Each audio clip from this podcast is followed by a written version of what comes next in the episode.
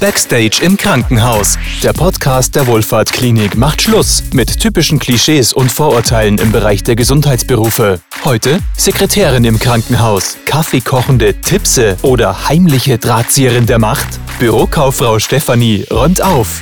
Wer als Sekretärin oder Sekretär arbeitet, hat besonders oft mit Vorurteilen zu kämpfen. Vielleicht liegt es daran, dass irgendwie jeder zu wissen glaubt, was eine Sekretärin oder Assistentin so den ganzen Tag tut. Allerdings verstehen nur die wenigsten Menschen, wie anspruchsvoll der Job mittlerweile tatsächlich geworden ist.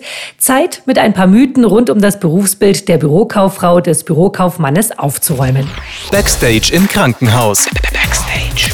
Liebe Stefanie, danke, dass ich heute hier sein darf, bei dir heute in deiner Schallzentrale der Macht. Und wir gehen auch gleich ins Eingemachte. Briefe nach Diktat. Das ist ja das Vorurteil schlechthin. Das hält sich sehr hartnäckig. Kommt das bei dir überhaupt noch vor, Briefe nach Diktat? Kommt tatsächlich noch vor, mhm. äh, nicht so häufig, aber ab und zu mal Protokolle schreiben. Ansonsten ist es aber eher viel eigenverantwortliches Schreiben und vor allem eigentlich E-Mails natürlich beantworten. Ansonsten den klassischen Geschäftsbrief einfach. Und so vom Diktiergerät auch, so wie man das, dass man das dann so mittippt oder gibt's das nicht mehr? Also wir haben mittlerweile eine super Software, die das Diktat gleich in geschriebenes Wort umwandelt. Ah. Ich muss praktisch nur noch Korrektur lesen. Ach, das ist ja praktisch. Genau, ist ganz entspannt eigentlich. Was sind es dann für Schreiben, die du eigenverantwortlich äh, übernimmst? Das sind alle möglichen Geschäftsbriefe von hin, von Angeboten anfordern bis zu Beschwerden beantworten, äh, aber auch Dankesbriefe weiterleiten natürlich und beantworten.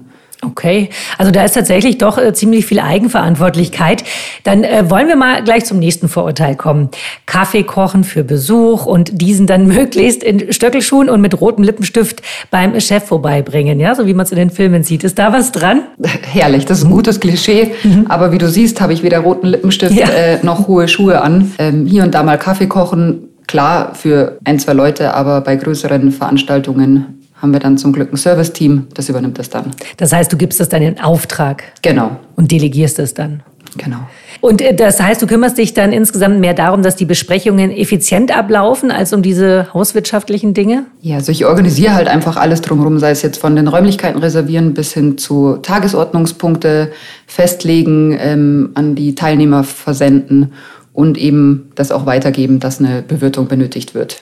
Wenn du so Sachen weitergibst oder delegierst, bist du dann so eher diplomatisch oder bist du so, wie man es ja auch manchmal von Sekretärinnen hören mag, äh, so ein Vorzimmerdrache? Also ich könnte es mir nicht vorstellen, so wenn du als so wie du Vorzimmerdrache sehe ich mich jetzt gar nicht, hoffe ich jetzt auch nicht. Ähm, muss natürlich immer ganz diplomatisch sein. Viele Kunden kennt man ja noch gar nicht, deswegen ähm, sollte man das immer natürlich auf die höfliche Art machen. Kein Vorzimmerdrache. Nein, definitiv nicht. ich halte natürlich mal dem, den Chef den Rücken frei und sage, dass er gerade keine Zeit hat. Aber das geht nie auf Kosten des Betriebsklimas. Okay, dann kommen wir mal äh, zurück zum Thema Styling, was ich ja vorhin schon mit Lippenstift und Stöckelschuhen so angesprochen habe. Gibt es hier so eine gewisse Schablone, wie man auszusehen hat? Also wir in den Büros haben jetzt äh, keine Kleiderordnung, die wir tragen müssen. Natürlich sollte man gepflegt aussehen. Ähm, aber wie gesagt, ich trage weder hohe Schuhe noch Lippenstift. Also wird niemand aufs Äußere reduziert? Nein, definitiv nicht. Mhm. Ich bin eine gut ausgebildete Bürokauffrau und ähm, bin auch oft oder krieg oft Entscheidungen mit, von der die Belegschaft erst mhm. viel später erfährt. Und ähm, da würde nur gut aussehen und mit den Augenklimpern äh, definitiv nicht weiterhelfen. Da bist du ja dann sehr interessant für die Belegschaft. Muss sich jeder mit dir gut stellen oder wenn du so Geheimnisse schon weißt? Ja, viele hoffen ähm, manchmal was vorab zu erfahren, aber ich kann natürlich stillschweigen. Das ist sehr wichtig auch. Ja, ja, das kann ich mir gut vorstellen. Das wäre also nicht mein Job. Ja, ich weiß nicht, ob ich so lange dicht halten könnte. Ähm, ich kann aber jetzt nicht anders. Also es gibt noch ein Klischee. Freche Frage. Ich weiß, aber in Filmen sieht man das ja wirklich so. Ähm, die Sekretärin, ein naives, williges Betthäschen vom Chef. Was fällt dir dazu ein? Das äh, war ja klar, dass die Frage kommen muss. Ja. Aber da fällt mir nur Nö ein. Mhm. Sowas gibt es tatsächlich nur im Film. Schade, hätte ein bisschen spannend werden können. Aber okay. Also äh, kein williges Betthäschen. Dann wollen wir wissen, äh, welche Eigenschaften denn am allerwichtigsten sind in deinem Job. Also selbstständiges Handeln ist natürlich ganz wichtig. Äh, der Chef sollte mir nicht ständig sagen müssen, was ich zu tun habe. Ich sollte ihm dadurch natürlich auch die Arbeit erleichtern. Mhm. Wie vorhin schon gesagt, gehört dazu natürlich auch die Verschwiegenheit, die Loyalität und ähm, Flexibilität ist ebenfalls unabdingbar. Aber dazu ist doch auch ganz wichtig, dass man einen netten Chef hat. Welche Eigenschaften braucht denn äh, ein guter Vorgesetzter wiederum? Also für mich ist es wichtig, dass mein Chef mit mir spricht, mir durchaus auch sagt, äh, was er von mir erwartet und ähm, der mir auch ab und zu mal Feedback abgibt, wenn ich was falsch gemacht habe. Ist ja durchaus auch mal möglich. Mhm. Ähm, aber das einfach auf eine ehrliche, offene Art das finde ich ist auf jeden Fall sehr wichtig. Und du hast ja einen sehr netten Chef, da haben wir ja auch schon mal einen Podcast gemacht mit dem Tillmann Götzner. Das ist auch sehr interessant zum Reinhören und bestätigt sich nur, dass du einen guten Vorgesetzten hast. Genau. Aber jetzt mal wieder zurück zu dir. Viele Sekretärinnen werden inzwischen gar nicht mehr so genannt. Wie ist denn deine Berufsbezeichnung jetzt ganz korrekt? Also ich bin ausgebildete Bürokauffrau. Ähm, meine Berufsbezeichnung hier in der Klinik ist Assistenz der Geschäftsführung, aber ich habe auch kein Problem, wenn man mich Sekretärin nennt. Ich weiß, was ich kann, was ich machen muss.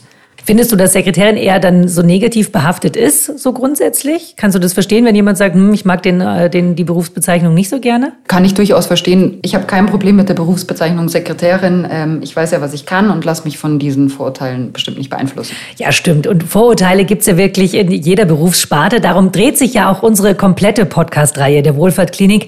Äh, mir macht es auch ehrlich gesagt immer wieder Spaß, das hier in den vielen Interviews mal aus dem Weg zu räumen. Aber zurück zu uns beiden. Halten wir noch mal fest, die typischen Klischees der Tipse, Kaffeeköchin und der Frau Etepetete haben wir jetzt schon mal aus der Welt geschaffen. Ich weiß, du bist eine hervorragend ausgebildete Bürokauffrau. Der Ausbildungsberuf zur Bürokauffrau oder zum Bürokaufmann, ähm, der wird ja auch hier in der Wohlfahrtklinik angeboten. Ja, genau. Ich habe ja auch vor über zehn Jahren meine Ausbildung gemacht Aha. als Bürokauffrau. Mittlerweile nennt sich es aber Bürokauffrau, Bürokaufmann im Gesundheitswesen und dauert drei Jahre. Und was lernt man in der Zeit alles in diesen drei Jahren? Äh, ganz grob gesagt, die Organisation des Büroalltags äh, von hin bis zu der Buchhaltung, Erledigen vom allgemeinen Schriftverkehr. Aber genauso schaut man auch mal in die Personalverwaltung und natürlich auch die Patientenverwaltung. Das heißt, man muss auch so als, als Typ äh, gut strukturiert sein, um das später auch wirklich gut machen zu können. Oder kann man das lernen? Ähm, also man kann es bestimmt auch lernen, aber es schadet sicherlich nicht, wenn man nicht der ganz chaotische Typ ist. Ich sehe schon, das wäre nicht mein Job. Hört sich aber total interessant an und äh, äh, man hört auch, wie viel Verantwortung dazu gehört, Eigeninitiative, ähm, um so einen Bürodschungel dann letztlich auch managen zu können. Da stimmt es dann eventuell doch ein klein wenig, wenn es heißt, die Macht sitzt im Vorzimmer. Also ich finde, mit Macht hat das gar nichts zu tun. Im Gegenteil, ich erlebe viel berufliche Wertschätzung mhm. ähm, von allen Abteilungen, von allen Kollegen im Haus und fühle mich total wohl hier in der Wohlfahrtklinik. Und ähm, hoffe damit jetzt auch das letzte Vorurteil aus dem Weg geräumt zu haben. Ja, absolut. Also tatsächlich liegen bei keinem anderen Beruf Klischees und Wirklichkeit so weit auseinander. Das hast du mir heute im Gespräch bewiesen. Liebe Stefanie, auch du hast jetzt am Ende unseres Interviews knackige 20 Sekunden, um deinen Job hier nochmal kurz zusammenzufassen. Los geht's. Also als Kauffrau im Gesundheitswesen in der Wohlfahrtklinik sind auf jeden Fall äh, EDV-Kenntnisse unabdingbar ähm, genauso wie ein bisschen äh, betriebswirtschaftliches Hintergrundwissen und natürlich die kaufmännische Ausbildung. Wichtig sind aber natürlich auch Kommunikationstalent, Organisationstalent und Feinfühligkeit. Dadurch, dass es hier auch einfach so ein kleines familiäres Team ist, ist es einfach toll zum Arbeiten hier in der Wohlfahrtklinik. Und das hört man tatsächlich am Ende eines jeden Podcasts hier von der Wohlfahrtklinik, dass sich alle Mitarbeiter unglaublich wohlfühlen in diesem wunderbaren Team. Ja, dann vielen Dank für diesen Einblick in das extrem abwechslungsreiche Berufsbild der Bürokauffrau, des Bürokaufmannes. Bei Interesse für einen Job oder die Möglichkeit zur Ausbildung informiert euch wie immer über die Homepage oder schreibt eine Bewerbung an bewerbung@wohlfahrtklinik.de.